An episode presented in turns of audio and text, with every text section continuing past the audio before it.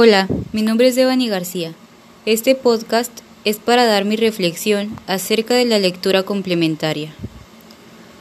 La lectura trata de explicar las distintas clases sociales desde un punto de vista histórico. Empieza con la clase dominante, que en ella se encuentran las personas pudientes y con alto nivel en la sociedad.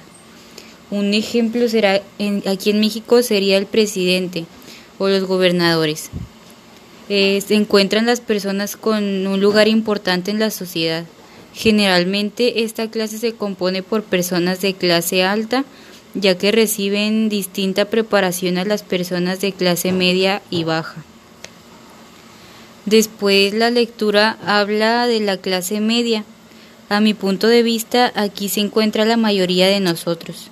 Es una clase social donde las personas necesitamos de una preparación educacional, para poder conseguir un trabajo donde podamos vivir de manera cómoda, pero igualmente sin tantos lujos. Aquí recibimos en nuestros trabajos un salario necesario para poder mantenernos o bien también mantener una familia. Y en pocas ocasiones se nos da la oportunidad de llegar a ser una persona muy reconocida ante la sociedad. La última clase es la trabajadora.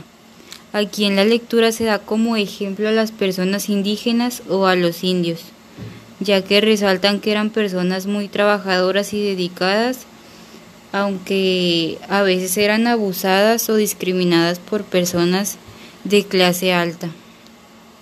Ya, pues simplemente lo hacían por su origen y los excluían. En pocas palabras, en esta clase están las personas de muy bajos recursos.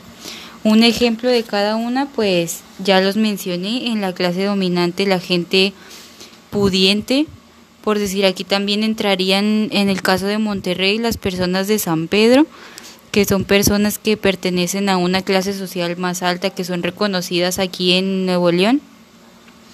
Y pues simplemente en la clase media, yo creo que en esa seríamos nosotros, que vivimos, o sea, con lo necesario, pero no tenemos ni lujos ni gozamos de privilegios que las personas de clase dominante lo hacen, que sería, las personas de clase dominante serían las personas de clase alta.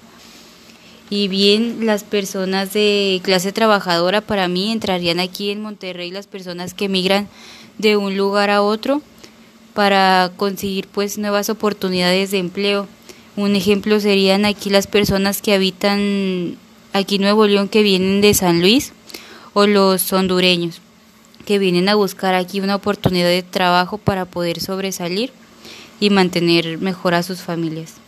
Y pues esto sería todo. Gracias.